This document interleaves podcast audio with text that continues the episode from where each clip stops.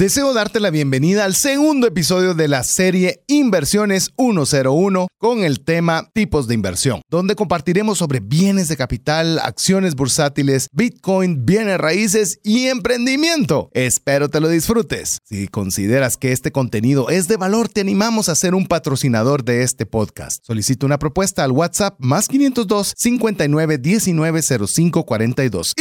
¡Iniciamos! Comienza un espacio donde compartimos conocimientos y herramientas que te ayudarán a tomar decisiones financieras inteligentes. Esto es Trascendencia Financiera. Soy César Tánchez y nunca pensé que iba a participar simultáneamente en dos programas de radio y uno de televisión. Agradezco a Dios esa confianza en mi persona. Mi nombre es Mario López Salguero y nunca he ganado un premio en una lotería o en un bingo. Mis hijas son las que siempre se llevan los premios. Así es, queremos darte la bienvenida a un programa más de Trascendencia Financiera, un espacio donde queremos poderte proveer conocimientos, herramientas e inspiración que te ayuden a tomar decisiones financieras con inteligencia. Mi nombre es César Tánchez y estoy muy bien acompañado de mi amigo coanfitrión del programa, Mario López Salguero, para quien le doy la oportunidad de que pueda saludarle en este programa. Hola amigos, es un gusto estar con ustedes en un programa más de trascendencia financiera donde nos encanta brindarles contenido de calidad para que ustedes puedan trascender financieramente y que más que poder brindarle esa gran ayuda a otras personas. Lo importante es que recuerden que en nuestros programas nos encanta brindarles contenido para que apliquen el APC. Lo que aprendan el día de hoy, deberíamos de practicarlo y si lo comparten sería mejor. Así que esa es la forma en que nosotros podemos brindarle más bendiciones a más personas. Como ustedes saben, este es el segundo programa de una serie que realmente nos gustó mucho hacerla con César. Creo que de mucho contenido. Y una de las cosas que nosotros estábamos platicando era que teníamos que brindarle a nuestros oyentes una forma no solo de ahorrar, que hablemos lo que es una forma de poder resguardar fondos en el tiempo, sino también cómo invertir. Y para eso esta serie llamada Inversiones 101, 101 es porque es la forma tradicional de hablar de los conceptos básicos de cómo poder invertir. Y en el primer episodio hablamos de los fundamentos claves de cómo poder invertir. Primero empezando con qué es inversión. Después, ¿cuál es la razón por la cual deberíamos de invertir? Recuerden de que las inversiones pueden generar ingresos pasivos, pero también pueden resguardarnos de que nuestro capital no pierda valor por la inflación. Y uno de los últimos temas que hablamos fue cuáles son los filtros para decidirme si debo de invertir y el concepto de riesgo.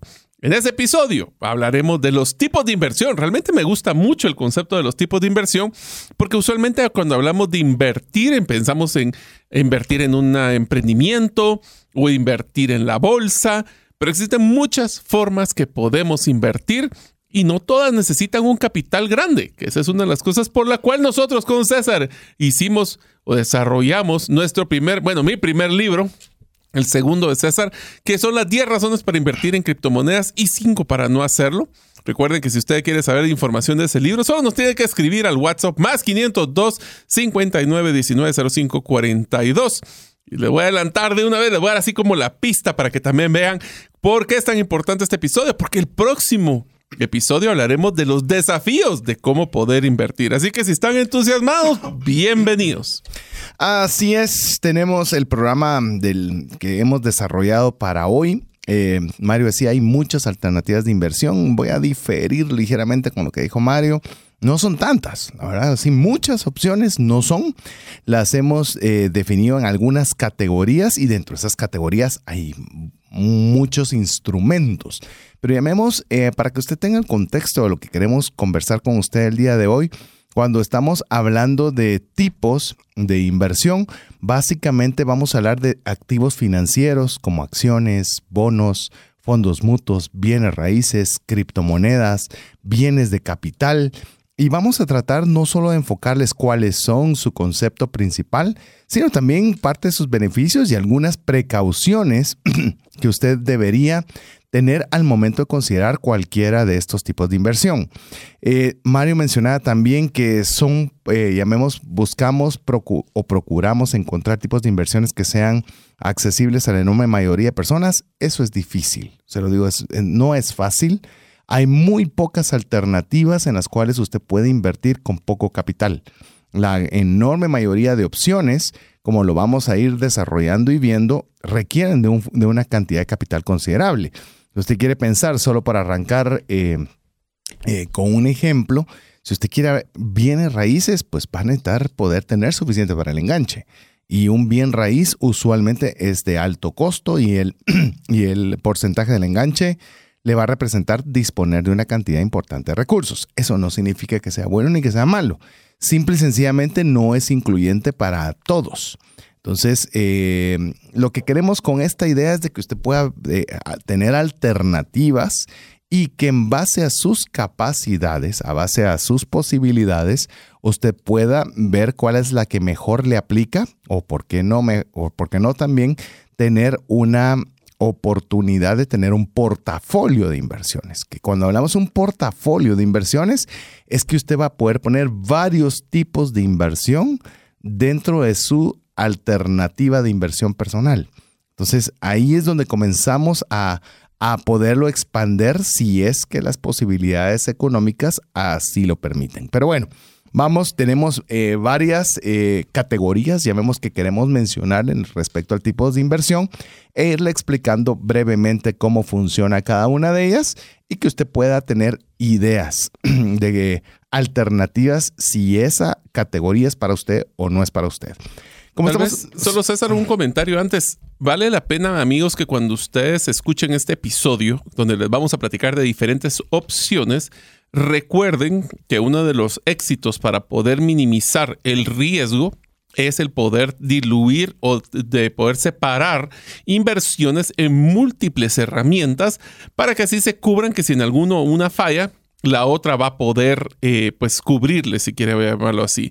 Así que cuando hablemos de lo que de los tipos que estamos platicando el día de hoy, piénsenlo como que pudieran el concepto de diversificar su portafolio, que es poder invertir en uno o múltiples de estos para disminuir el riesgo que es inherente a la hora de invertir. De hecho, le puedo decir, puede ser que a la hora que usted vea las alternativas no pueda diversificar solo puede hacer una de Con suerte puedo uno. exacto. Lo importante, por lo menos a, función de esta serie, es que usted invierta en algo. Invierta en algo y si su capacidad financiera le permite tener un portafolio más amplio, genial. Pero eh, incluso la diversificación requiere recursos. Significa que tiene que tener para bienes de capital, tiene que tener para bolsa de valores, tiene que tener para bienes raíces. Es decir, cuanto más diversificado es un portafolio, también de más recursos se va a necesitar. Entonces, lo que queremos es que usted vaya entendiendo cómo funciona cada uno de ellos y en base a cada uno de ellos usted pueda saber si puede con uno o si sus recursos se lo permiten, poderlo ampliar a más. Lo que sí es importante es que hoy, como vamos a hablar de tipos de inversión, es bien importante porque nos escuchan en Estados Unidos, nos escuchan en muchos lugares del mundo, que tenemos que decirle que no estamos haciéndole consejo de hacia dónde usted va a invertir o cómo debiese invertir, sino lo que estamos es enseñando los tipos de inversión que existen para que en base a ellos usted pueda tomar una decisión personal o bien eh, buscar una asesoría privada al respecto. Pero sí es bien importante porque no, ellos dijeron que hay que hacer. Eh, no. Queremos decirle que nuestro programa, como lo es, eh, siempre es educativo. Lo que queremos es poderle proporcionar conocimientos y en base a los conocimientos usted pueda tomar decisiones inteligentes informadas. Ese es, ah, eh, pero tenemos que hacer esa salvedad particularmente el día de hoy por temas de las personas principalmente que nos escuchan en Estados Unidos. Así es. Así, que, si ustedes están interesados, ¿qué tal si empezamos platicando, César, por, eh, con el primer eh, forma o tipo de inversión que es bienes de capital. Listo. Bueno, vamos con la definición. Básicamente un bien de capital es un tipo de activo que se utiliza en un negocio para producir bienes o servicios que genere ingresos en lugar de ser consumido directamente. Es decir, algo que se compra para que genere ingresos. No es algo que compro para usarlo. Consumirlo. para consumirlo yo. Y estos activos pueden ser herramientas, maquinarias, equipos y otros recursos necesarios para la producción. Le voy a dar un ejemplo muy sencillo. Si usted compra una cámara fotográfica y esa cámara fotográfica la utiliza usted para, para tomarle foto de sus hijos, para tomar la foto del árbol, para llevársela de viaje para fotos de turismo, ese no es un bien de capital. Pero si usted utiliza la cámara para sacar artes que, se va, que usted va a vender esos artes a eh, publicitarios para redes o usted va incluso a, a, arrendar la cámara para un fotógrafo o hacer una sociedad en la cual él pone el diseño y usted pone la cámara, ese es un bien de capital. Es decir, compró la, la cámara fotográfica para ponerla a trabajar. Te voy, a poner, te voy, a poner, un ejemplo comparando lo que acabas de mencionar, César. Uno de los ejemplos sería utilizar esa cámara porque tu profesión es un fotógrafo versus invertir en una cámara desechable, que es una vez lo voy a usar, nunca más lo vuelvo a utilizar. Eso no es un bien de capital, ¿correcto? Es correcto. Y, y esto tal vez me gustaría porque es una de las formas de inversión más accesibles para la enorme mayoría de personas. Conozco muchas personas que, por ejemplo, eh, no tienen su empresa propia porque no tienen los equipos, no tienen, eh, por ejemplo, he visto que es un negocio secundario muy grande, personas que compran vehículos y los dan a otros por un alquiler diario para poderlos utilizar en Uber. Entonces, este es un bien de capital para el que está comprando el auto, porque no lo está usando él lo está poniendo a producir para que otra persona sea quien lo maneje y le presente una renta al respecto. Conozco personas, fotógrafos o que podrían, que son muy hábiles, pero no tienen una cámara propia. Entonces deben de pagar por la renta de esa cámara a otra persona. O inclusive algunos lentes especializados. Puede ser que yo tenga la cámara y esos lentes solo lo voy a utilizar como un telefoto, que es para poder ver de muy lejos, y solo lo voy a utilizar una o dos veces al año. Entonces no vale la pena comprar una, pero la alquilaría para poder hacer esos proyectos. Exacto. Y la persona que está invirtiendo, que está poniendo ese bien de capital, sabe que Mario lo va a utilizar ese telefoto dos días, pero hay otra persona que lo va a usar dos días y hay otra persona que lo va a usar dos días. Y para usted ese telefoto no representa más que un instrumento que está trabajando para generación de ingresos. Entonces, aquí vendría antes de que veamos los beneficios y precauciones. Primer gran consejo y primera gran tarea. ¿Qué sería aquello que usted podría tener como un bien de capital en la actividad que realiza? Es, póngase a pensar, ¿qué sería algo que es necesario y que no todos tienen y que usted podría ponerlo a trabajar? Esa es una forma de inversión. Vos pusiste la primera tarea y hoy hiciste, me adelantaste, mira. Te gané más 502 59 19 05 42 si usted no lo quiere compartir. Bueno, eh, una de las cosas que tal vez para darle ideas a nuestros oyentes, César, es hablar de cuáles son los tipos tradicionales de bienes de capital que se utilizan. Por ejemplo, el tema de herramientas, como mencionabas, como lo que era la, foto, la cámara de fotografía. Pero usualmente también se utilizan lo que son maquinarias. Podemos tener algún tipo de vehículo, algún camión, algún pick-up que tal vez no estamos utilizando todo el tiempo, tipo Uber, pero también podríamos utilizarlo para algún tipo de producto especializado, como lo que es el poder de mover, por ejemplo, ejecutivos hacia el aeropuerto o que es algo más especializado. También podemos utilizar bienes e inmuebles. Podemos nosotros, básicamente, el concepto de bienes de capital, su forma más tradicional es comprar un apartamento, una casa o algún lugar para poder alquilárselo a alguien más. Y también lo que es el equipo. Y aquí el equipo sí vale la pena hacer mención que entre más especializado sea el equipo y más claro sea nuestro nicho de mercado, más fácil va a ser poder tener un retorno rápido. Por eso es tan importante que cuando hablemos de bienes de capital, no solo hablemos de cuál es el bien que vamos a obtener, cómo lo voy a poder monetarizar, básicamente sería la palabra, también definir cuál es ese nicho y cómo podríamos nosotros dar a conocer que tenemos este producto que de nuevo, entre más especializado, mejor. Voy a poner un ejemplo un poquito más específico. Nosotros, eh, la, historia que te quería contar, César, es que como algunos de ustedes saben, amigos, nosotros, pues tengo la oportunidad de poder ser socio de mi hermano en una clínica de cirugía plástica. Y uno de los bienes de capital que nosotros alquilábamos constantemente era una máquina de, de para hacer anestesia. Llegó al punto de que era tan fuerte el consumo que teníamos de esa máquina que decidimos comprar la nuestra. Más sin embargo, por diría, años alquilábamos dicha maquinaria porque no es, nuestra especialidad no es ser anestesiólogos y tenemos un anestesiólogo muy bueno, pero él nos alquilaba la máquina. Y, eso es bien interesante porque ¿qué podría ser para usted un parámetro para poder tener un bien de capital o tratar o pensar en invertir en un bien de capital? Ya lo decía Mario, puede ser algo muy especializado, lo cual lo tengan que buscar a usted porque es el, quizás el único de los pocos que tienen ese tipo de bien.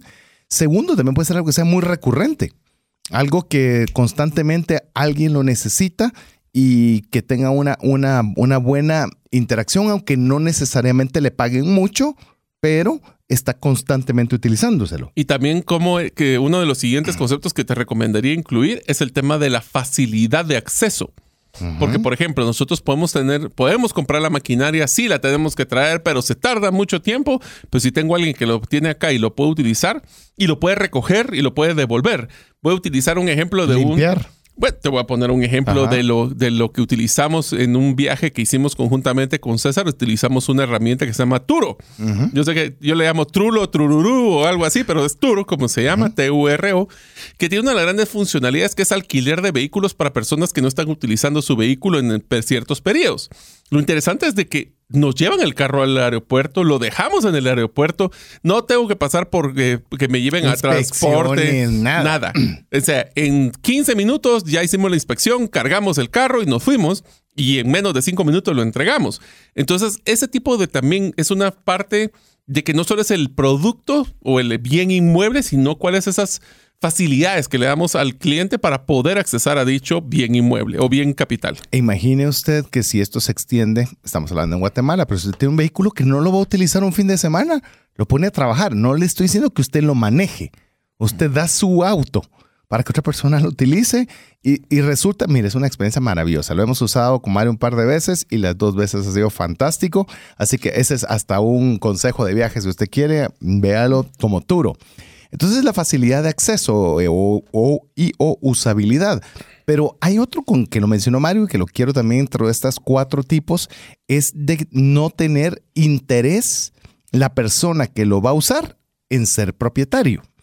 Por ejemplo, y este es un ejemplo, Mario lo mencionaba con el tema de la anestesia, que en su momento lo rentaron, después quisieron mejor tenerlo como propio, pero hay cosas que no quieren tenerlas propias. Por ejemplo, le digo, mi cuñado eh, tiene el negocio de impresión y él no tiene una imprenta. Para poder tener una imprenta, la cantidad de inversión tiene que ser muy alta y los volúmenes exageradamente altos. Y mi cuñado no tiene ese tipo de clientes, tiene clientes más pequeños. Entonces a él no le va a interesar nunca tener en propiedad, no es que no le interese, no le es rentable, no le es viable, no está en el mapa tener él su, su maquinaria de impresión. Le es más fácil poder rentar un espacio cuando él lo necesita y poder sacar los trabajos pequeños que él quiere. Te voy a poner otro ejemplo de otra de las cosas que también vienen en los bienes de capital y es que tenemos poca accesibilidad a, adquirir o poder, eh, pues básicamente adquirir un bien capital. Voy a poner un ejemplo. Nosotros estuviéramos interesados en poder eh, alquilar, bueno, en este caso, utilizar una, una propiedad para poder hacer un evento de fotografía pues posiblemente si quisiera una de las casas más bonitas en Guatemala, no lo puedo comprar o si lo tendría que comprar para utilizarlo muy poquito, pero yo puedo tener acceso a productos un poquito de mayor nivel que de otra forma jamás lo hubiera podido tener. Entonces, esa es otra función que podría Los jardines, si usted tiene un jardín muy bonito en el cual puede utilizarlo para eventos y usted, y usted no quiere hacer el evento, Usted tiene el jardín y contrata a otra persona que sea la que mueva ese jardín, lo rente, lo limpie, todo el asunto. Y usted está teniendo un bien de capital en el cual usted utiliza, eh, cuando no está utilizando ese jardín, usted lo está obteniendo un ingreso sobre Te eso. lo voy a poner con un ejemplo adicional, un terreno, que crees que, que alguien quisiera construir un edificio, pero tú no eres un constructor, pues puedes poner a disposición tu terreno para que una constructora te desarrolle el proyecto. O sea, existen opciones para poder invertir. En este caso, como un bien de capital. Hablemos de algunos de los beneficios que podemos hablar sobre bienes de capital. Eh, por ejemplo, es la, el poder incrementar la capacidad productiva. Es decir, eh, nosotros podemos aumentar la producción o aumentar los ingresos. Mario comentaba de al momento de comprar ese, ese tema de anestesia, pues ahora resulta que eh, puede producir más a un menor costo porque es propietario de y consecuentemente generación de más ingresos. Entonces, para que usted tenga este, este análisis de poder ver este, eh, tener alternativa de inversión en bienes de capital, vea que incremente su capacidad productiva. Otro de los beneficios que tiene es que podemos mejorar la calidad del producto o servicio. Es el ejemplo que estábamos hablando con Turo. O sea, nosotros usualmente cuando alquilamos un vehículo, posiblemente iremos a lo más básico y sencillo. En Turo tenemos acceso a unos vehículos de alta gama que podríamos accesar que de otra forma no lo hubiéramos podido lograr. Sí, al precio eh, suma, de, llamémoslo más barato que usted puede conseguir en una rentadora. Entonces hay una mejora de la calidad. También tenemos el tema de la reducción de costos a largo plazo porque ya tenemos activos que pueden durar mucho tiempo y generar ahorros en la producción. Imagínese otra vez, usted es el fotógrafo y ha rentado la cámara fotográfica. Usted puede decir, sí, pero voy a invertir demasiado en una cámara fotográfica. Si la inversión la hace una vez, pero le va a reducir sus costos a largo plazo porque no la va a tener que estar rentando de forma cotidiana. Entonces ahí usted puede no solo reducir sus costos a largo plazo, sino que cuando llegue a pagar el total de la cámara, todo de ahí en adelante es ganancia, es un ahorro. Así es, entonces nosotros podemos lograr mejorar ese tipo porque no solo hablamos de los ingresos, sino las eficiencias. Otra de las ventajas es el incremento de la eficiencia. Puede llevar a una reducción en los tiempos de espera y una mayor capacidad de entrega de los productos o servicios. Voy a poner un ejemplo. Cuando nosotros fue la pandemia, obviamente no teníamos la capacidad, la mayoría de nosotros, a poder entregar todos los productos por vía eh, pues, de transporte. Y por ende nosotros pudimos haber considerado comprar una flota de vehículos o simplemente contratar servicios de entrega eh, de vehículos o en este caso de transporte. Ahí donde nos damos cuenta de que si nosotros no hubiéramos tenido esa capacidad de poder alquilar bajo demanda, que sería una de las ventajas fuertes en el tema de inversiones, nos damos cuenta de que podemos crecer y escalar, que de otra forma nosotros estaríamos pues básicamente bloqueados por el capital que tendríamos o el acceso al capital que tendríamos. También nos provee una ventaja competitiva, ya que permiten al negocio mantenerse competitivo en, el sector y también pueden ayudarnos a mejorar la capacidad productiva y la calidad del producto y servicio, porque estamos eh, comprando un bien que debiese proporcionar una mejor experiencia a un menor costo y, eso otra vez, no le estamos diciendo vaya y compre todas las máquinas que ha soñado con, en su vida, no, sino que lo vea como una inversión y como ya lo platicamos en el programa anterior, que conlleva eh, posibilidades de ganancia, como lleva posibilidades o riesgo también de perder recursos. Ahora, quiero hacer un pequeño paréntesis donde nos damos cuenta de estas ventajas que está mencionando César. Una de las cosas que nosotros nos tenemos que dar cuenta es de que existen oportunidades especialmente los clientes, ahora que están buscando mucho el tema de personalización, César, necesitan, necesitamos a veces utilizar herramientas que no utilizaríamos regularmente para la personalización. Voy a hacer un ejemplo de una empresa que hace camisetas. Bueno, alguno de algún cliente puede llegar con alguna locura que quiera hacer un acabado multicolor que yo no tengo la funcionalidad, pero puedo alquilar una máquina temporalmente para poder hacer esto. Entonces la tarea produzca ese lote o que produzca inclusive ese lote.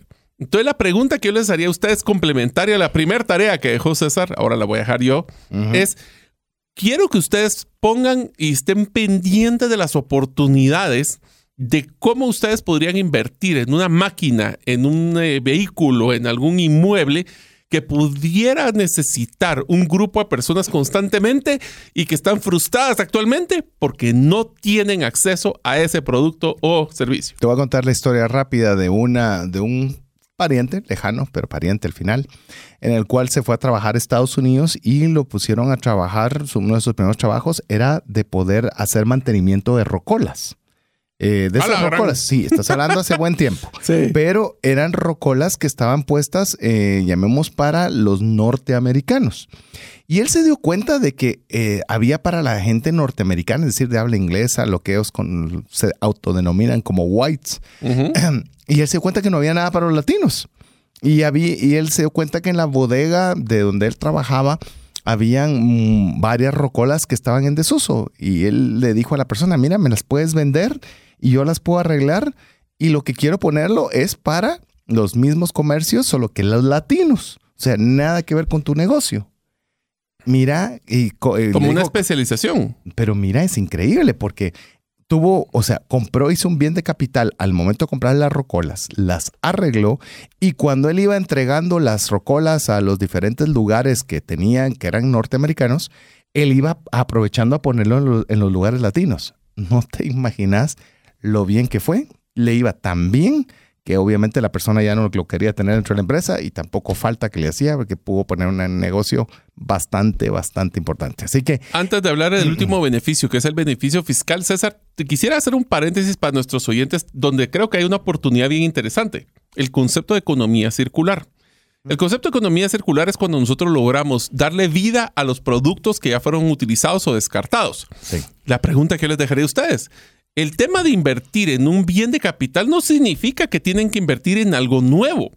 Puede ser algo que haya sido reutilizado, reciclado o que ustedes pudieran darle otra vida, como el día del tema de las rocolas. Sí.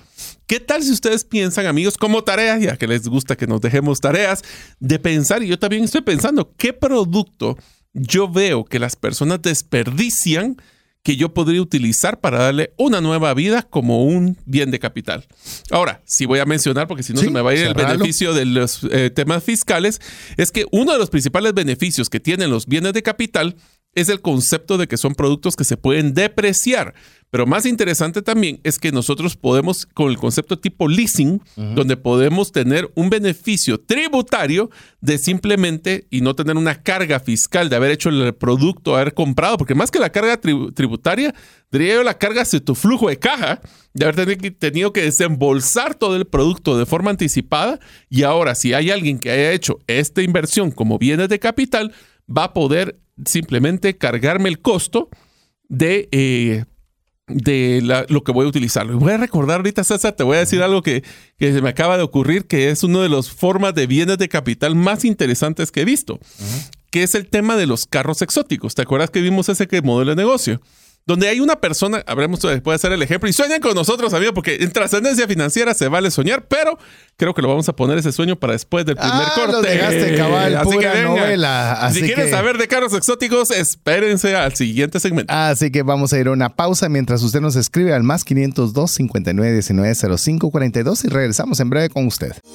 Si sientes que no te alcanza el dinero y que necesitas ordenar tus finanzas, el curso Transforma tus finanzas es para ti. En él aprenderás a gastar con inteligencia, salir de deudas, ahorrar con propósito, generar más ingresos y mucho más. Adquiere el curso en la página cesartanches.com en la sección de recursos. Invierte en tu educación financiera y transforma tus finanzas. Si llegara a fallecer la persona que lleva el ingreso al hogar, ¿se tendrían los recursos económicos para poder seguir adelante? Si la respuesta es no, el seguro de vida es algo imprescindible a contratar. Adquiere un seguro de vida de bajo costo que te devuelva todo lo aportado en 20 años. Cotiza el tuyo al WhatsApp más 502 5995 4444.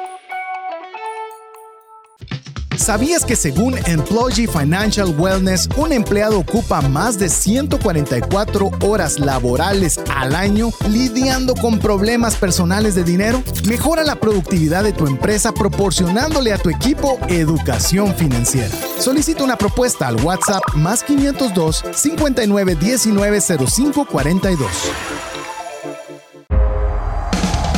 Si el contenido de este programa te genera valor, compártelo en tus redes sociales. Trascendencia financiera. Espero que usted esté también viendo en qué terminó la historia que nos dejó a la mitad Mario referente a autos exóticos. ¿Qué tiene que ver eso con el inversiones en bienes de capital? Pues aquí va la continuación. Bueno, aquí vamos a hablar. Una de las cosas que una persona que tenía muchísimo dinero hizo el análisis, y aquí es donde vemos el tema de compra emocional versus compra lógica, que quería comprar un Ferrari. Agarremos ese ejemplo como esa marca. Y se hizo, se puso a ver los números y se puso a pensar, ok, ¿cuánto vale un Ferrari? Vamos a decir que vale 100 mil dólares. No sé cuánto valen, así que solo vamos a dar números redondos. Pero van a que manejará 100 mil dólares. ¿Cuánto es lo que yo tendría que, si lo financio, cuánto pagaría de interés? ¿Ok? Costaría tanto dinero. ¿Cuántas veces al año yo utilizaría este Ferrari? Bueno, si me va muy bien, pongámosle que fueran 20 veces. Y eso es un montón porque significa que casi que una semana sí, una semana no lo utilizaría. ¿Cuánto es el total de ese dinero que invertí? Pongámosle que me dure cinco años el carro, dividido cinco años dividido 20 veces. ¿Cuánto vale? Versus cuánto costaría si yo alquilo ese vehículo por 20 días al año. Y lo que a él se le ocurrió, esa fue una inversión de bienes de capital, fue comprar una gran cantidad de Ferraris para poder alquilarlo a las personas que quieren vivir la experiencia de manejar un Ferrari por 20 días. Que les va a salir mucho más barato ese alquiler porque van a poder solo pagar por el tiempo que lo utilizan. No se preocupan de seguro, de compresoras mecánicas, mantenimiento, dónde lo voy a guardar, la, nada. Solo parqueos. Ahora, la ventaja ahí es que pónganse a pensar, porque estamos diciendo que ustedes fueran los que fueran a invertir en este Ferrari, pónganse a pensar que en vez de utilizar o de tener ingresos, porque son ingresos, alquilando este Ferrari por un día o 20 días, tiene cola de clientes que quieren reservar esos días para poder utilizarlo. En pocas palabras, su ocupación de su bien de capital, que ese es un indicador clave para poder manejarlo, es del 80 al 85% al año. Significa que está generando el 85% de los días del año un ingreso regular. Piensen eso con algún tipo de vivienda en la playa. Piensen eso en alguna vivienda en algún lago. Piensen eso en cualquier producto de alta gama que las personas quieren usarlo, pero lo usan poco. Ya así podemos alquilárselos y ni no tienen que comprarlo. Así es. Veamos algunas precauciones que usted tiene que tener con el tema de las inversiones en bienes de capital. Una de las precauciones es que debe evaluar el costo total de adquisición. Es decir, no solo lo que usted pagó por tener ese bien de capital, sino todos los costos asociados. Como lo decía Mario, compré un Ferrari, sí, pero ¿cuánto me va a costar mantenerlo? ¿Cuánto me va a costar repararlo? ¿Cuánto me va a costar los reemplazos que necesito a largo plazo mientras tenga ese Ferrari? Entonces ahí usted debe evaluar todos los costos relacionados con la adquisición. Así es, entonces tenemos muchas cosas que tenemos. Voy al segundo. evaluar la rentabilidad también. Cuando nosotros también tenemos, no solo pensar por emoción, quiero tener Ferraris, no solo quiero pensar en que debo de tener una serie de, de cosas bonitas, la cámara fotográfica y todos los ejemplos que hemos dado, sino también ver si la rentabilidad esperada la inversión de ese bien de capital y compararla con otras alternativas de inversión. O sea, si yo voy a meter este dinero en la cámara fotográfica, ¿hay algo que me pueda dar más que eso? Porque es un mismo recurso que yo debo pensar si lo utilizo en A o en lo que lo utilizo en B. No se deje llevar por la emoción, evalúe fríamente el tema de la evaluación de la rentabilidad. Una de las frases más que acabas de mencionar, César, que es clave, es de que tenemos que invertir con la cabeza, no con el corazón. El siguiente es considerar que el bien que vamos a invertir tiene una vida de útil larga. Es importante que estos activos puedan volverse, no se vuelvan obsoletos rápidamente, porque si no, lo que vamos a tener es una inversión que no está teniendo retorno. Y finalmente también los riesgos que van involucrados, como puede ser la depreciación, el, el riesgo a la obsolescencia, ese es bien importante. Hoy día tenemos que tener cuidado de que lo que estemos nosotros adquiriendo, que va a requerir una inversión de capital, eh, no vaya a estar obsoleto en una semana. No lo podemos predecir, pero al menos que no sea un, algo que se vea previsible rápido. Entonces dice, esto tal vez puede haber algo que lo sustituya en cinco años. Piense que eso puede ser en uno. Ah, no, no se ve todavía nada cercano, es en cinco años. Algo, algo así, para que usted pueda tener esas consideraciones de riesgo y demás. A ver, aquí le va una idea de negocio, amigos. Eh, obviamente hay que saber hacer los números, pero ¿qué tal si ustedes hicieran un servicio de alquiler de celulares? Donde compran el de la mayor gama posible, las personas lo pueden alquilar por un año y en, después de un año lo pueden eh, pues cambiar por el siguiente de la siguiente gama. Y lo que están haciendo ustedes es que pueden tener gama 1, gama 2, gama 3 y las personas simplemente en vez de gastar en un producto, alquilarían. Se los dejo así como para que la piensen. Si era que ustedes pueden desarrollar ese negocio. O o si no fuera ese, ya cerrando bienes de capital, que podríamos pasar todo el programa si se da cuenta hablando de bienes de capital eh, ¿qué bien de capital usted podría invertir si es una de las alternativas para inversión? Pero bueno, como le ofrecimos que el programa se llama tipos de inversión, vamos solo con hay el uno. segundo. Vamos al segundo que tenemos preparado para usted, que son acciones bursátiles. Es lo que se llama manejar, eh, invertir en la bolsa de valores, ¿no? Bolsa de valores y usualmente cuando hablamos de, de acciones bursátiles nos referimos primordialmente a Estados Unidos. En Guatemala no existe, o sí hay una bolsa de valores, pero es una bolsa de valores principalmente o por lo menos al momento en que estamos haciendo este programa, donde se emiten títulos para poder tener una deuda barata y que la persona obtenga un, interés relativamente estable. No es de cuánto vale la empresa y la empresa es pública, sube y baja precio, no es. Y así podemos hablar de muchos lugares, pero cuando hablamos de acciones bursátiles, principalmente lo estamos pensando en acciones bursátiles norteamericanas. Hay dos formas de poder ver esto. Hay varias, pues, pero las dos más grandes que queremos compartirle. La primera es, usted va y compra por su gusto y gana la acción que usted considera que le gustaría comprar. En Guatemala, que es donde nos escucha la mayor parte de personas, este de Ameritrade, la única opción en la cual usted puede comprar de forma directa. Claro que hay costos, claro que hay gastos y demás, pero es la única forma que se puede hacer desde Guatemala. En Estados, en Estados Unidos hay N. Habiendo dicho esto, le digo es la que menos le puedo recomendar porque asume mucho riesgo y costos. Eh, ya vemos que si usted no sabe cómo usarlo, eh, no necesariamente va a ser la mejor alternativa. La alternativa en la cual usted puede considerar esto es a través de lo que se llaman fondos mutuos. ¿Y qué es un fondo mutuo? Básicamente un fondo mutuo es un vehículo de inversión que agrupa el dinero de muchos inversores individuales para comprar una variedad de activos financieros como acciones, bolsa y otros instrumentos de inversión. Es como que fuera, se conoce también como un pool de inversionistas, donde todos ponen una cantidad de dinero y con eso hay un equipo de inversores que está tratando de obtener el mayor retorno posible invirtiendo en acciones principalmente en Estados Unidos. Entonces, ese es como que el concepto fundamental sobre lo, lo, que es un fondo mutuo. No es solo eso, vamos a seguirle contando cómo funciona, pero para que usted tenga esa idea, porque ya le permite tener, ya no, ya no es solo usted invierte como usted cree, sino que hay personas que ese es su día a día y eso es para lo que han estudiado y eso es para lo que han hecho lo mejor que pueden para invertir sus recursos. Eh, ¿Significa que van a ser infalibles? Eh, no. Otra vez, estamos hablando de inversiones. Puede ganar, puede perder pero al menos ese es con lo que se levantan el día y con el que se acuestan en la noche. A ver, este, solo quiero aclarar porque de nuevo, esto a mí me costó un poquito entenderlo, pero quiero explicárselos como yo lo entendí, César, y me decís si algo me faltó. A la hora que nosotros hacemos una compra directa de una acción, literalmente estamos apostándole a, a que nuestro retorno se base en el resultado de una sola empresa. Vamos a definir, porque dijiste una palabra que creo que es importante en el tema de, de, de inversiones. Una es apuesta. Apuesta es como cuando usted eh, va a una competencia de caballos y cree que el 4 va a ganar porque el 4 gana. Esa es una apuesta. O sea, como puede salir, puede no salir. Cuando usted invierte en una acción, es usted cree en el potencial de la empresa de crecimiento. O sea, ya no es necesariamente una apuesta si usted hace la investigación. O sea, si hay una diferencia entre apostar e invertir.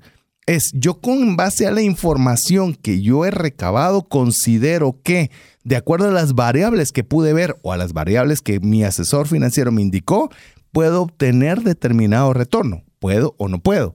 Pero apuesta, vos mencionaste apuesta, y por eso quiero dejarlo bien claro, amiga amiga. Apuesta es cuando usted lo hace al azar. No investigó, no preguntó, no hizo. Si le salió genial y si no le salió, era lo más probable. Ok.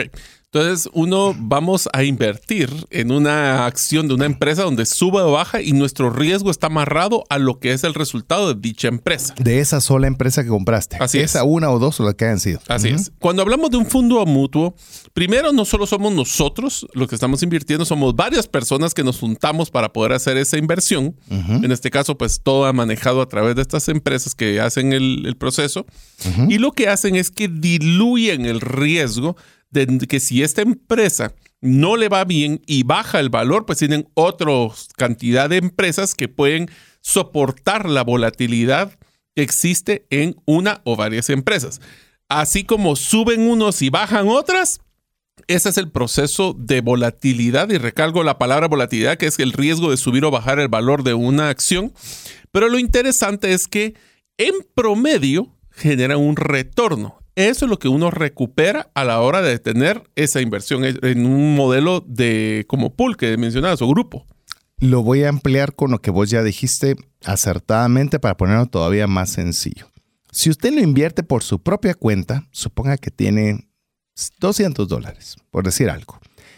Le va a alcanzar para poder comprar apenas una acción de alguna empresa o dos, tres acciones, lo más, dependiendo de los montos y valores de cada una de las acciones. Pero cuando invierte con un, con un fondo mutuo, lo que hace es recolectar. El fondo mutuo son administradores, una, una empresa que tiene gestores de fondos o que administran dinero y lo que hacen ellos es decir, agarro mil de Mario, mil de César, cinco mil de Juanito, ochenta mil de, de Sotanito, no, dos y lo que sea, y juntan, por decirle algo, un millón de dólares. Entonces, con el millón de dólares pueden diversificar las inversiones de todos en distintos lugares, lo cual le permite a usted poder tener un mejor manejo de la volatilidad. Porque si usted lo hace individualmente, usted se expone 100% al riesgo de lo que le alcanza su billetera. Pero si hay billeteras conjuntas, entonces eso hace que obviamente se puedan acceder a otro tipo de activos, a otro tipo de información, a otro tipo de tecnología y a otro un montón de cosas que le permitan tener mayores posibilidades de poder tener retorno. Otra vez, ni siquiera se lo garantizan, pero al menos usted eh, tiene una posibilidad de poderlo hacer. Entonces usted está expuesto a múltiples alternativas bursátiles, aunque su inversión relativamente sea baja. Por eso tenemos que hacer muy bien nuestro trabajo de con quién vamos a trabajar este tipo de fondos mutuos. ¿Por qué? Porque los gestores de dichos fondos son profesionales, pero van a tomar decisiones de inversión en nombre y con el dinero de nosotros. Así que sí hay que hacer esa tarea. Y por favor, aquí va una de las recomendaciones en temas de inversión que lo platicamos en el primer episodio, es si alguno de ellos les garantiza su retorno, tengan mucho cuidado porque garantizar es un tema que es poco probable en cualquier inversión. Quiero contarle con lo que dice Mario. Eh, eh, tengo la oportunidad de asesorar personalmente en gestión de inversiones a algunas personas y si bien conversamos todo esto, buena parte de lo que, pues, del, inicio de una relación, llamemos de honorarios con estas personas es llenar un acuerdo. Llenar un acuerdo donde específicamente se está diciendo todo lo que está diciendo Mario.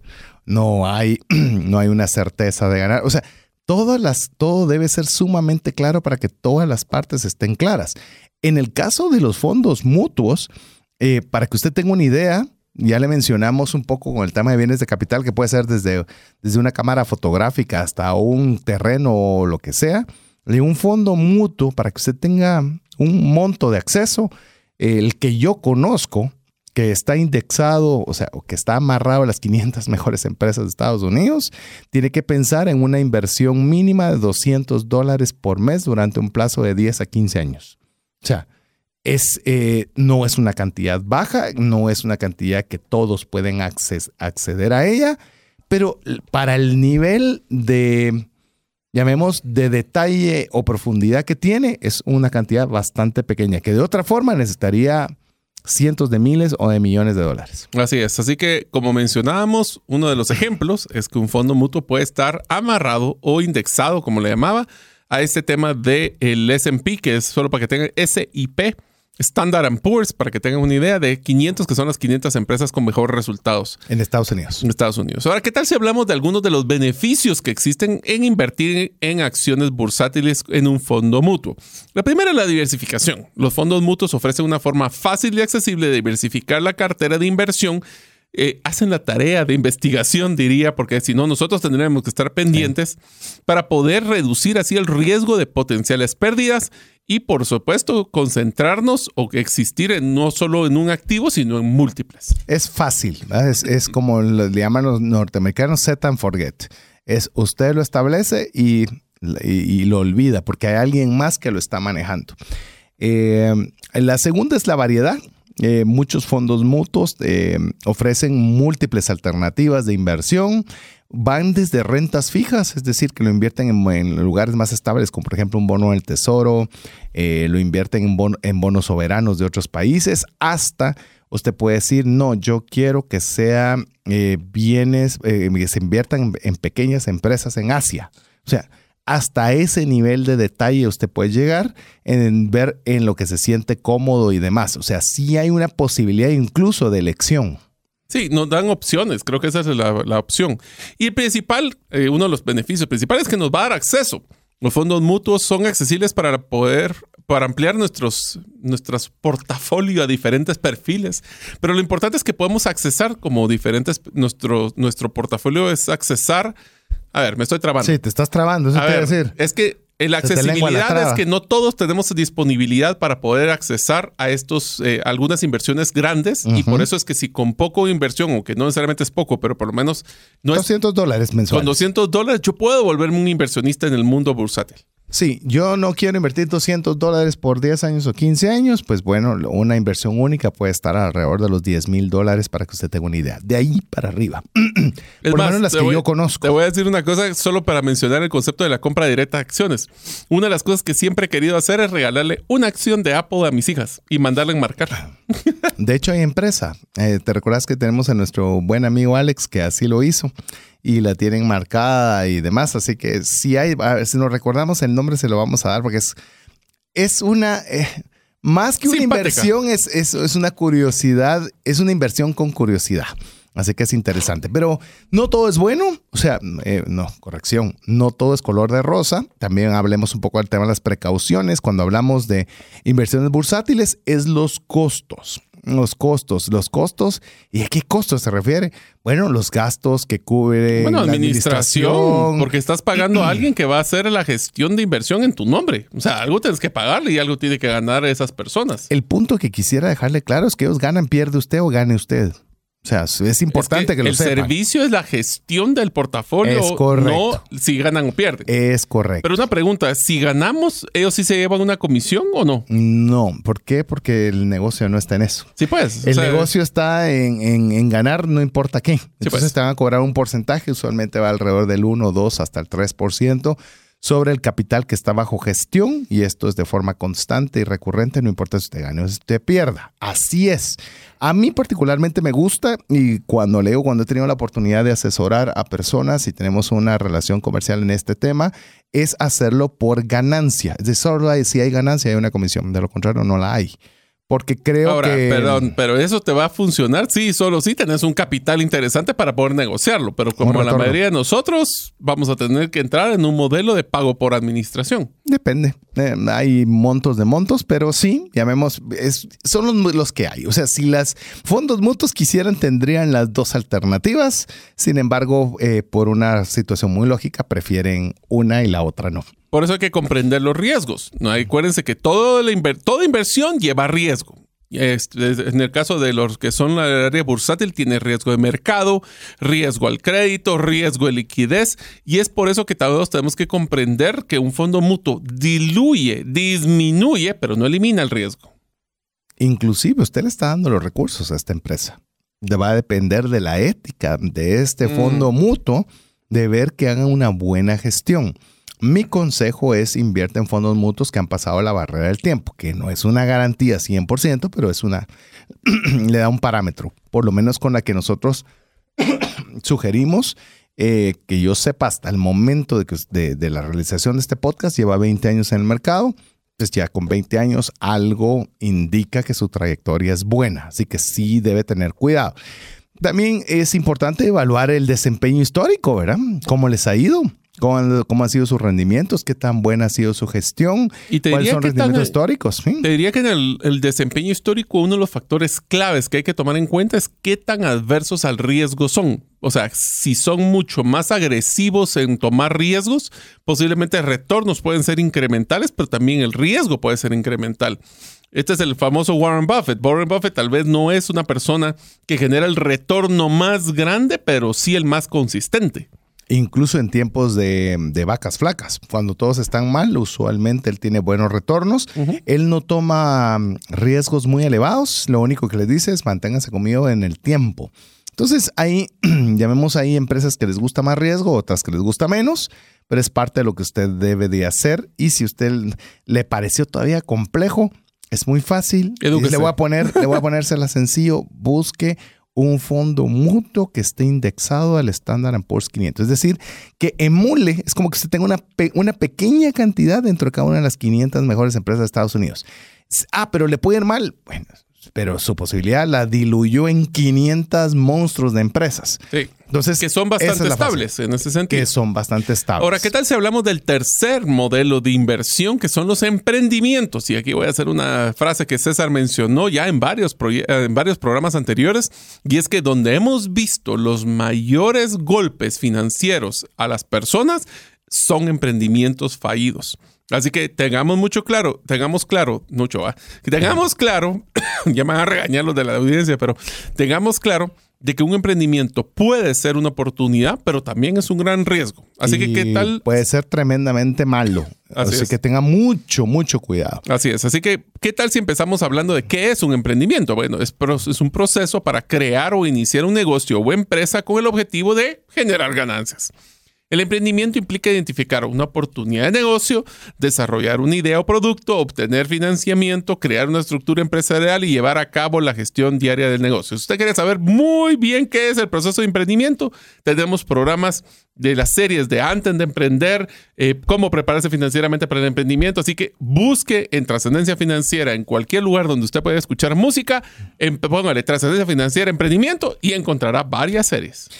Y cuando usted está pensando en un emprendimiento, que esta podría iniciarse con poco capital, podría iniciarse con muy poco o requerir de demasiado. Ahí tengan, mucho cuidado porque los montos son muy amplios. Yo le puedo decir en emprendimiento, por lo menos para efecto práctico, lo que vamos a conversar hoy lo, lo diluyo en tres alternativas. Emprendimientos propios, eh, inversiones ángel, es decir, usted va a invertir en el emprendimiento de otro. Más? Y la tercera, que hicimos un programa con Diego Villeda, que lo puedo buscar también en Trascendencia Financiera, buscar franquicias. Esos son emprendimientos que también está eh, teniendo estos recursos de modelos, entre comillas otra vez, y perdón Diego, es comprobados. ¿Por qué le digo entre comillas? Porque otra vez es una inversión que puede ser favorable o puede no serla. Lo que pasa es que ahí lo que estás invirtiendo es un modelo de negocio ya comprobado. Exactamente. Ese es el concepto de Organizado, estructurado, eh, que te van a dar muchos, te van a ayudar a poder eh, a ver, lo que sabes que voy a hacer, voy a mencionar los tres que acabas de mencionar de las formas de manejo de riesgo. Voy a empezar con franquicia. Franquicias tiene la garantía Garantía que es, no por lo menos la garantía de que ya tenés un modelo que se ha comprobado previamente. No significa que va a estar siempre. Hay un modelo estructurado. Hay un modelo estructurado. En un inversionista de ángel, estás apostándole a que alguien más logró desarrollar un modelo de negocio, tal vez no comprobado múltiples veces, sino que solo una vez, para poder hacer eh, una ganancia. Y en el propio es que no tienes todavía la garantía y quieres comprobar si ese modelo de negocio va a funcionar o no. Vas a ir a la calle a probarlo. Ahí te la vas a ir a jugar. Y Entonces, esos tres niveles es franquicia si quieres ir a algo relativamente más comprobado. En otra empresa o en inversionista ángel es alguien que ya te puede dar información para poder ver si es una que es comprobado pero no garantizado en el replicabilidad. Y el último es, yo voy a ir a probar a ver qué pasa. Vos has hecho eh, una inversión ángel con tu hermano. Así es. Vos porque vos eh, es una, es una empresa de, cirugía estética donde Mario no sabe absolutamente nada. Sabe muchas cosas, pero eso no sabe. ¿De cómo manejar tripas? No. Exacto. o sea que. Entonces, vos creíste en que el proyecto que tu hermano estaba presentando en su momento era un proyecto que tenía un potencial que podría haber fracasado. Absolutamente. Y fue donde vos tomaste una decisión, por ejemplo, en el caso de tu hermano, de ser un inversionista ángel. Mira cómo serían los tres tipos de confianza. En el emprendimiento propio, confío en mí mismo. mí en mismo, el, en, el ángel, en el ángel, en el inversionista de ángeles, confío en alguien más. Y en el de franquicias, confío en un modelo comprobado. Qué buenísimo. Así están los tres. Pero bueno, si quieren escuchar cómo vamos a desarrollar ahora este tema de emprendimiento propio, pues los esperamos después de este corte porque estamos muy entusiasmados de enseñarles, pero más importante, vean, vean porque pueden verlo en Facebook Live, y escuchen las series que hemos hecho antes de emprender. Así es, vamos a ir a una pausa, ya eh, no vamos a adentrarnos, ya le comentamos lo suficiente porque hicimos un programa relacionado con franquicias. En el tema de inversiones, Ángel, ya le comentamos qué es, no es lo más usual. Y tal vez hacemos un, programa, un programa de esto, me parece muy bien. Y vamos a adentrar brevemente con el tema del emprendimiento propio para darle eh, unas ideas más al respecto. Le recordamos escribirnos más 502 59 19 05 42 y estamos en breve con usted. Una sola enfermedad puede acabar o destruir considerablemente el patrimonio que te ha tomado una vida construir. No permitas que eso suceda y contrata un seguro de salud que te permita tener acceso a los mejores hospitales del mundo y con cero deducible en hospitalizaciones en Guatemala. Solicita una cotización al WhatsApp 5995 4444. Si sientes que no te alcanza el dinero y que necesitas ordenar tus finanzas, el curso Transforma tus finanzas es para ti. En él aprenderás a gastar con inteligencia, salir de deudas, ahorrar con propósito, generar más ingresos y mucho más. Adquiere el curso en la página cesartanches.com en la sección de recursos. Invierte en tu educación financiera y transforma tus finanzas.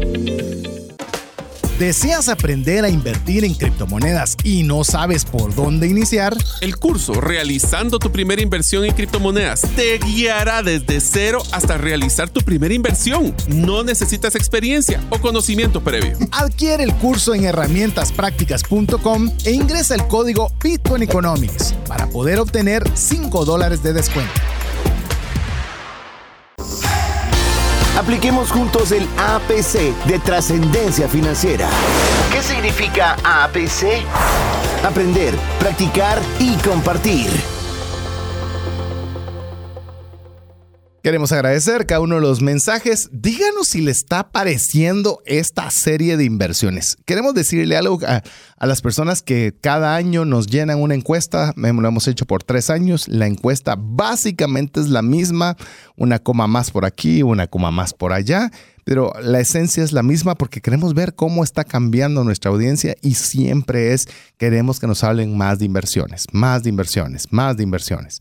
Y es algo que ha sido algo que me he enfocado mucho en ayudar. No basta solo con salir de deudas, no basta solo con ahorrar, necesitamos invertir y por ello tenemos esta serie, pero no queremos suponer, sino queremos preguntar. Si usted cree que es valiosa y queremos, eh, quiere usted que continuemos en esta línea, escríbanos más 502 59 19 05 42. Estamos en el tipo de inversión en el cual estamos hablando de emprendimientos. Le recordamos, hemos conversado sobre inversiones ángel o eh, angel investments, como se le conoce en Estados Unidos, temas de franquicias y ahora compartirle un poco de los emprendimientos propios.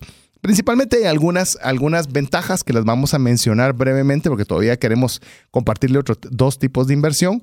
Una es que pues se tiene la libertad y la independencia. Yo creo que eso es lo que atrae a todo el mundo a decir, es que yo voy a ser el dueño de este negocio. No voy a tener horario. No, voy a tener horario y lo felicito porque, no, va, a tener. Todo va a ser 24 va a trabajar lunes, sábado, domingo, martes, a las 11 de la noche, a las 3 de la mañana, a toda hora va a tener que trabajar y solo te voy a hacer un ejemplo. Muchas personas creen que cuando ya las empresas crecen ya no tenemos esto. Y les voy a decir, con recientemente tuve la oportunidad de estar, en, ustedes algunos saben también que tengo una empresa de jardines verticales y de paisajismo. Y con mi esposa el miércoles de la semana pasada estuvimos de 9 a 11 y media de la noche descargando un camión, así físicamente bajando plantas. O sea, así. Físicamente. No otros. No. Ustedes. Ustedes. Bueno, nosotros, porque teníamos que estar ayudando. Estábamos a la par de los muchachos porque había una demanda de una, de tener que mandar un camión a una de las ubicaciones y lastimosamente el camión entró tarde y ya los muchachos se habían ido. Así que cuando te toca, te, toca. Y quiero decirles, porque lo voy a añadir también, que los vehículos personales también han sido vehículos de carga. Ah, yo he sido cobrador constantemente. No, que cobrador has puesto plantas dentro de tu, de tu, de carro, vehículo. Claro. Costales, gente. Lo único que, sí no meto son perros, pero ahí todo lo demás sí. Ya vieron, entonces esa sí se tiene libertad, sí se va a tener independencia, no estamos diciéndole que no es parte de los atributos, sin embargo, también ya le dijimos que de qué forma va a ser también. El, eh, obvio, una de las, de las cuestiones interesantes en emprendimiento es el potencial de ganancias. Por supuesto que si nosotros le ponemos cuidado, esfuerzo, buena estructura, todo lo que ya hemos conversado en, los, en las series que hemos hablado sobre emprendimiento, por supuesto que usted podría tener un retorno interesante por la inversión realizada. Te quisiera hacer una pregunta, César, porque lo mencionaste de que los peores golpes a las a las finanzas de las personas ha sido por emprendimientos que no han funcionado. Sé que uno de los factores es el, ah, te voy a decir dos factores y quisiera que me complementaras en tu experiencia cuáles han sido esos factores que han llevado a que las personas se metan en serios problemas. Uno diría es el, el, FOMO, que es el, Fear Missing Out, o el, momento de que tenemos una adversión a ya no, que ya invertí tanto tiempo y esfuerzo en esto, que tengo que seguir porque si no, ya, ya, invertí demasiado. Entonces llego a sobrepasar mi límite de capacidad financiera simplemente porque no sé decir hasta aquí. Y el otro es que no hice bien mi tarea de investigar el producto, el servicio, la necesidad y que tengan personas que estén dispuestos a comprar. Invierto, especialmente eso lo he visto cuando compramos inventarios de materia prima o de productos que voy a revender y cuando, oh sorpresa, no se venden y después estoy liquidando inventarios muy por debajo del valor que lo que yo compré. ¿Qué otras cosas has visto que has, o sea, así como ponerle la alarma de los de lo, de lo que hay que tener cuidado? Mira, eh, la, principal, si me la querés delimitar a una, que esa sería la, la, principal, es invertir en todo emprendimiento que usted no conoce. Ese es, o sea, si yo tengo que decirle, la más frecuente es esa. Dicen que los restaurantes dan dinero. Dicen que vender ropa eh, se le gana mucho. Dicen, dicen y dicen. La pregunta del millón es, ¿usted hace ese trabajo, conoce la oportunidad, conoce el producto, conoce el bien. O usted, por ejemplo, usted es un carpintero y usted sabe que qué tipo de trabajos de carpintería son los que más utilizan en muebles. Entonces usted puede tener un negocio, un emprendimiento relacionado con muebles porque lo conoce sabe quiénes son los proveedores, sabe dónde conseguir las mejores maderas, sabe qué son los gustos de las personas, eh, sabe muchas cosas, como por ejemplo el tema que le conté de las rocolas. Sabía perfectamente cuánto cobrar por las rocolas, dónde se ponían, a qué hora se quitaban, qué tipo de modelo de negocio hacía. Esta persona hizo recursos haciendo algo que conoce, pero algo que usted desconoce, oiga, porque entonces usted cree y peor viene alguien, va a venir, oiga esto Ah, él tiene el negocio y usted va a ser su inversionista ángel. Y usted va a poner todo el dinero porque él dice que sabe. Y dar el dinero a otras personas. Bueno, eso te voy a decir que es otro de los aprendizajes que he visto donde las personas sí pierden mucho dinero y es que no hacen su evaluación de el potencial socio que vas a tener. Y voy a decir esto, cuando son familias y amigos, especialmente amigos, amigos desaparecen y se pueden llevar todo el dinero. Hemos protegido nuestra inversión, porque esto estamos hablando ya de inversionistas de, de, Ángel, pero también yo puedo empezar un negocio con un amigo que podemos tener mucha confianza, pero tengamos mucho cuidado de que una cosa es ser amigos, otra cosa es ser socios. Inclusive cuando empezamos un emprendimiento, la pregunta es, ¿cómo nosotros no perdemos la amistad cuando tenemos que exigirnos mutuamente? Y a veces cuando alguno falla, ser humildes y poder llamar la atención. Yo te diría todavía, y lo voy a extender porque sé que nos eh, escuchan muchas personas de Estados Unidos y personas migrantes.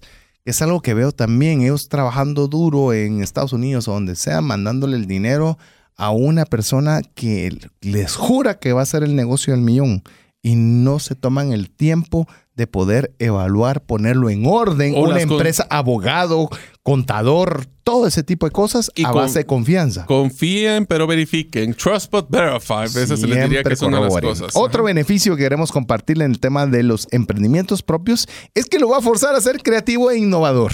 Mm, un emprendedor que no es creativo e innovación no tiene negocio. bueno, tendrá un negocio, pero no por muy largo plazo. O no rentable, cualquiera de todas. Porque ojalá nosotros dijéramos si hacemos A, va a suceder B. Si algo sabemos los que hemos emprendido es que no es así y tenemos nosotros que Eh, y eso nos obliga a, a, movernos, a salir del área de confort y es parte de los beneficios. Y te diría de que uno de los otros aprendizajes cuando nosotros hemos visto personas que se meten en problemas financieros es que no planifican bien su capital. ¿Por qué? Porque, por ejemplo, uno de los beneficios es el desarrollo personal. Vamos a aprender Posiblemente, idealmente hayan aprendido con el dinero de otras personas y no empezar a aprender con el de ustedes. Pero vamos a tener una oportunidad de aprender cosas nuevas, aprender a poder manejar clientes, a temas de finanzas, a temas de contabilidad, cosas que tal vez no nos gustan, pero necesitamos aprender. Ahora, ¿qué viene este proceso? Nosotros tenemos que tener claros de que ese aprendizaje a ver, lo voy a recalcar. Muchos de los emprendimientos que son más exitosos no fueron exitosos a la primera. Y nosotros tenemos que estar claros de que vamos a tener que tener capital suficiente para sobrevivir aun cuando nosotros no seamos exitosos a la primera.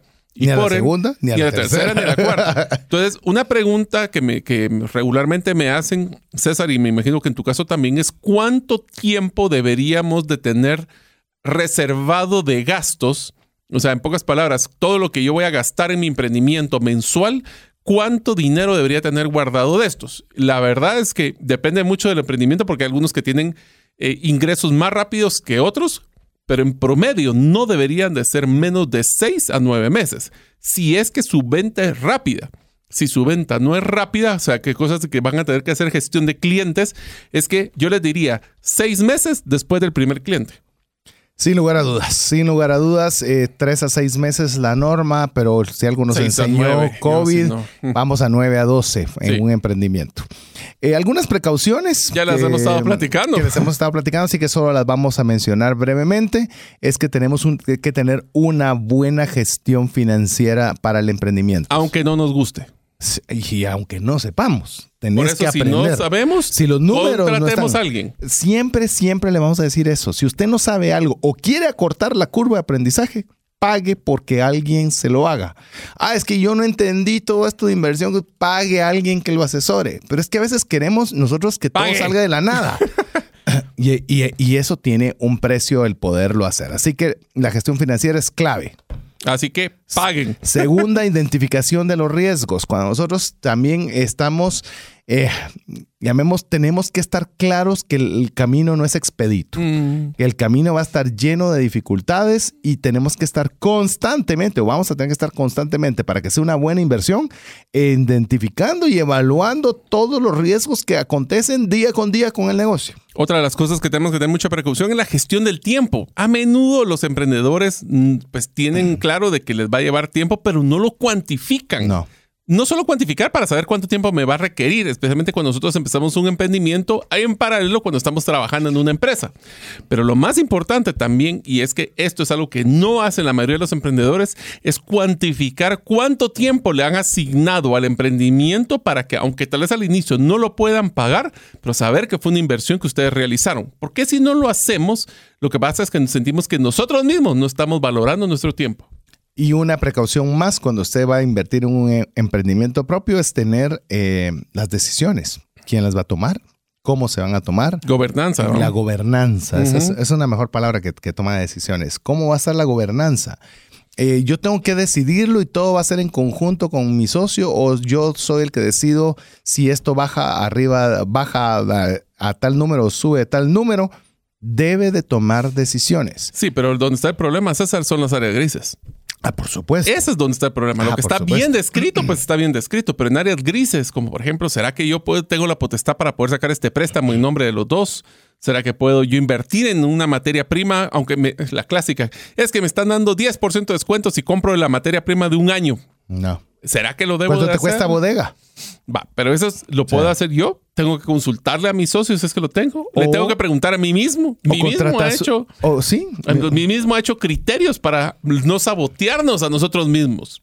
Y tenés incluso de contratar un gerente que sea lo suficientemente inteligente y listo para las áreas que, que no puedes tomar decisión. Es que también a veces creemos que todo lo tenemos que solucionar nosotros. A ver, te voy a decir una cosa, César. En emprendimientos, algo que estamos aprendiendo porque estamos apoyando a varios emprendedores, primero de Dios, a conseguir capital en el extranjero. Una de las cosas que nos hemos dado cuenta es que la mayoría de las evaluaciones que hacen los inversionistas, especialmente ustedes, si van a ser inversionistas ángeles, es qué tan dependiente de los ingresos es de la persona que creó la empresa.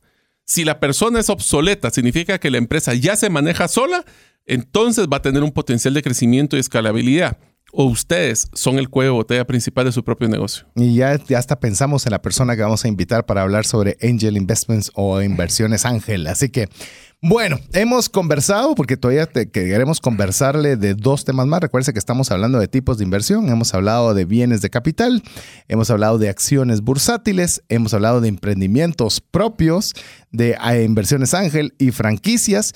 Y también yo sé que usted nos pregunta mucho y es el programa de podcast más escuchado del Trascendencia Financiera, que es el tema de criptomonedas, en el cual nos vamos a limitar a hablarle de Bitcoin. Otra vez, no le estamos diciendo que usted deba invertir en ninguna de las alternativas que hemos estado mencionando, le estamos tratando de darle la información básica para que usted pueda decidir sobre qué invertir.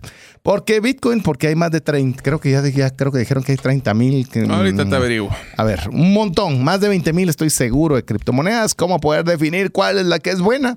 Pues se la voy a poner muy sencillo. Creemos que la más grande, la que inició y la más robusta por mil cosas es Bitcoin, así que nos vamos a centrar sobre Bitcoin. Y básicamente eh, en lo que Mario busca ese dato, quiero contarle brevemente si usted eh, no sabe qué es Bitcoin, le voy a tratar de escribir una forma muy sencilla, aunque tenemos un programa que hablamos de Bitcoin completo, lo puede escuchar, busque en Trascendencia Financiera, o mm. bien vea la temática que tenemos sobre esta temática con Mario, la temática que tenemos de esta temática con Mario. ¿Tiene sentido? ¿Cuál es su temática? Eh, que se llama Bitcoin Economics y ahí usted puede aprender más sobre este tema, pero básicamente Bitcoin es lo que le permite a una persona enviar y recibir pagos de forma rápida y segura sin la necesidad de un intermediario. Al mes de marzo existen más de 23 mil criptomonedas. 23 mil, así que vamos Em, eh, ahí avanzando. Ah, es que tenés de fecha de marzo atrasada. Pero está bien, dejémoslo ahí. Más de 20 mil. Para el mes de marzo habían 22 mil 932, ahorita hay 23 mil y pasadas. Vamos a ver. Todos los días salen nuevas. Todos los días salen nuevas. Así que le vamos a dejar ese dato a marzo porque no importa cuándo usted vaya a escuchar este programa. Marzo de 2023 es el dato que vimos ahorita de Google.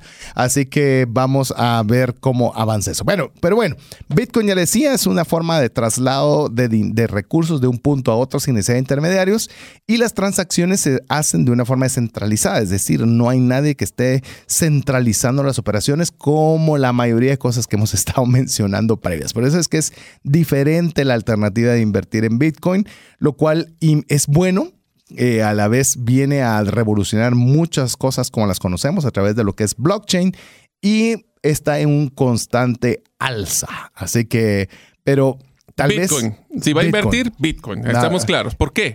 Porque entonces nos damos cuenta que Bitcoin, si lo decimos en Bitcoin Economics, no solo es la moneda, sino que es una red monetaria y tiene tecnología que se está desarrollando a través de la, pues, valga la redundancia, de la tecnología de blockchain.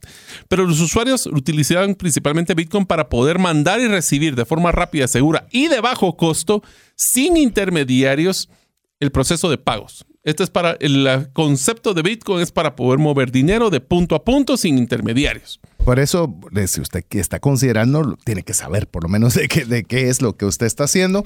Y parte de los consejos que siempre doy es escuche el, de arranque el número uno hasta donde sea de Bitcoin y tenga la noción.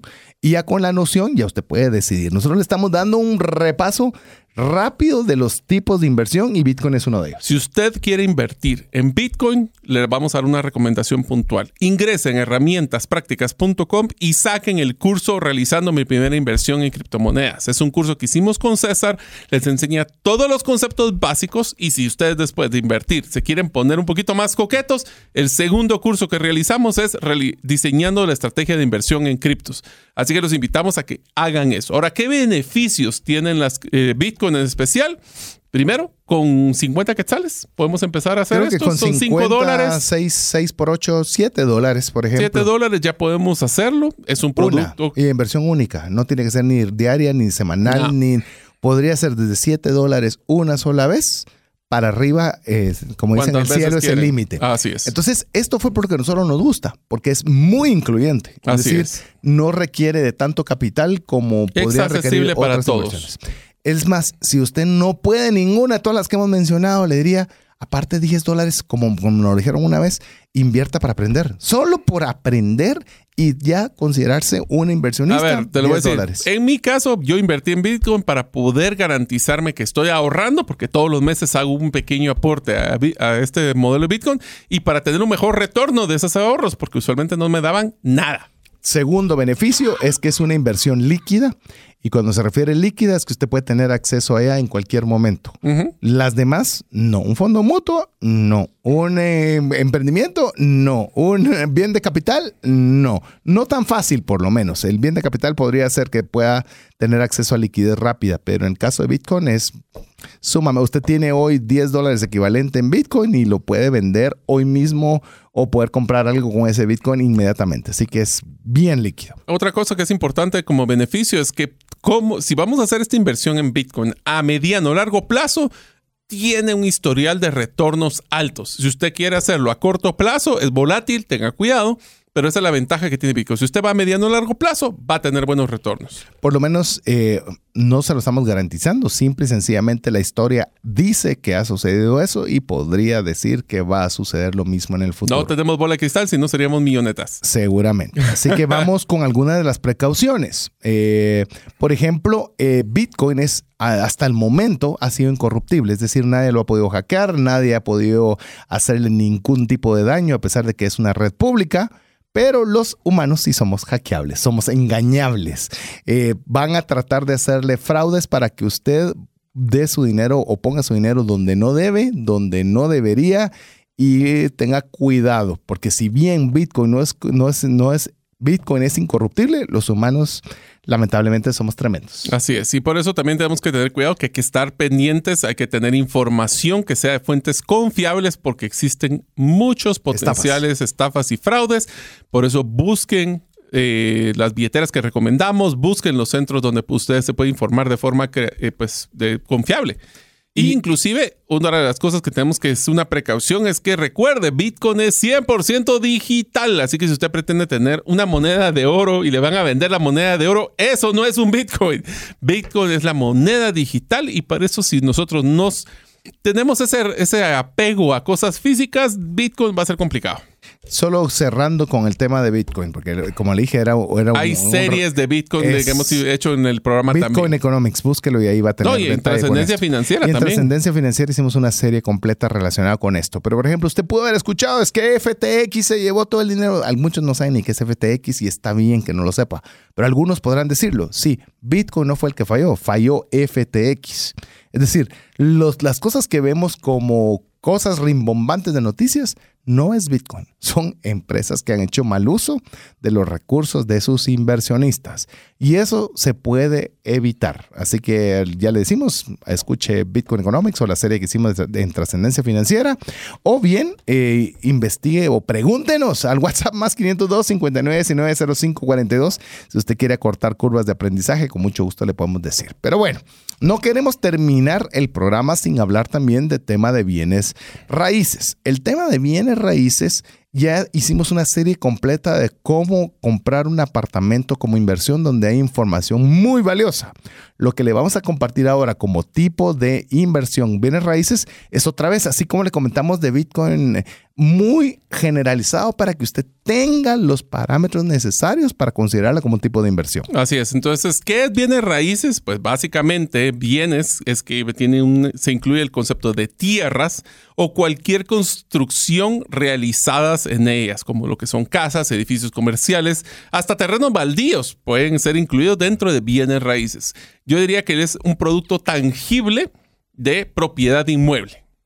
Eh, veamos algunos de los beneficios. Los beneficios es que uno tiene acceso a un activo. Es un activo, es una parte de la, es patrimonio. del patrimonio que usted puede tener y que usted puede accesarlo sin necesidad de comprar el 100%. Usted puede accesarlo con el enganche. Es decir, no tiene mm. que tener 100 mil, por decir algo, puede, puede tener solo 20 mil y con eso ya tener acceso a un patrimonio valuado en su momento por 100 mil. En su mayoría, algunos de los beneficios, en su mayoría, generalmente ganan valor o plusvalía en el tiempo. Y recalco el generalmente, generalmente. porque hay algunos de los bienes inmuebles. Todo el mundo cree, yo he escuchado varias personas que me dicen es que el bien inmueble es garantizado que va a ganar plusvalía. No, necesariamente. Hemos visto varias áreas, especialmente en áreas comerciales, que baja su interés eh, se mueven las personas fuera y pues no se pone tan bonita el área y eso puede bajar la plusvalía. Así que garantizado de nuevo, hasta en los bienes raíces no existe. No existe y recuérdese que es el valor completo de lo que usted paga, porque si lo paga financiado, pues también tiene que poner el costo del capital que está poniendo, definitivamente. Así es. Así que... Eh, precauciones. y yo creo que, solo para cerrar y antes de entrar a las precauciones, yo, yo sé que esta es la forma favorita de inversión de cualquier persona de tener un terreno, tener su, una casa y que puede ser, recuerde que está hablando como inversión, es que también no es su casa, te lo va a cambiar. Estás comprando un bien para invertir y que te genere ingresos. Ya. No lo estás comprando porque es donde vas a vivir, sino eh, no tiene sentido como inversión, a menos que digas, bueno, yo voy a estar con esto, voy a comprar aquí, va a valer tanto dentro de 10 años y así la pueda vender y con eso te alcance para comprar un lugar más pequeño y todavía te alcance para tener más. Es más, me traigo recuerdos al programa que hicimos de la compra del apartamento que decía, si usted va a comprar para invertir, no compre para usted, compre para el que lo va a alquilar. Correcto. eso fue interesante. Así que bueno, vamos con algunas precauciones. Es, no es líquido. No te lo puedes llevar a eh, ningún lado. No solo no te lo puedes llevar, quererlo vender no lo vas a tener aunque tengas al comprador, no vas a tener el dinero mañana. No. Ni en un mes, ni en dos, ni en tres. Y si quieres hacerlo más rápido, más te van a penalizar el precio. Es difícil. Segundo, el financiamiento puede llevarse la plusvalía, lo que estábamos hablando. Es decir, si lo que pueda yo ganar en plusvalía me lo quitan los intereses, eh, mm. ya, lo, ya hay que reconsiderarlo como una inversión. Y el traslado de una persona a otra, es decir, del bien, no es fácil por temas de impuestos, por temas de abogados, por, es los costos de transacción hay que considerarlos. Cuando hablamos de precauciones, no le estamos diciendo no lo haga, le estamos diciendo ténganlos en cuenta cuando va a tenerlo como un elemento de inversión. Ahora, cuando hablamos de inversión per se en un bien inmueble, es porque posiblemente lo vamos a alquilar, pero ahorita eh, hay un, ahí quisiera contarle, o mejor dicho, pedirle a César que nos cuente la historia de una persona que conoció que Tal vez en Guatemala no es muy común eso, pero sí en Estados Unidos que lo que hacen es comprar un bien inmueble para la reventa. Lo que hacen es o lo compran para vender o lo compran, lo arreglan y lo venden. ¿Por qué no nos contaste esa historia? Eh, ¿Cuál de todas? la de esta, de la, que las personas eh, componen las casas en Estados Unidos y la revenden. Sí, tiene Es más, hay programas, hay programas de televisión. Y de, hecho, los nombres de esos programas de televisión son en base a cómo se conocen en Estados Unidos, de cómo lo realizan. Esa yo le puedo decir con esto dos cosas. Uno lo puede hacer usted y hemos visto a personas que lo están haciendo y le dan a usted la participación de una acción, llamemos así, dentro de todas las cosas que ellos hacen. A ah, mí no, me gusta. no me gusta. A mí no me gusta. Yo sí quiero ser un inversionista bien raíz, yo quiero ser el dueño de ello. Porque dependerlo en un tercero eh, no es algo que me guste, investiguelo, pero por lo menos aquí sí le puedo dar una opinión personal y decirle no me gusta. Así que usted puede hacerlo, vea si usted tiene obviamente una oportunidad de poder, eh, poder rentar o, perdón, comprar un bien para poderlo rentar y la gente le está dando un mal precio porque no se ve bien, o sea, ah, yo lo voy a arreglar. Cuidado, porque hay que ver muchos temas. ¿Sabes cómo arreglar? Sí, ¿sabes cómo evaluarlo? Y ya, le, como dijo Mario, le doy otra idea. ¿Qué tal si usted se vuelve en un evaluador de propiedades? De ver cómo están los cables de electricidad, cómo están los ductos de agua, cómo están los cimientos, cómo está la humedad. Eso en Estados Unidos lo hacen siempre.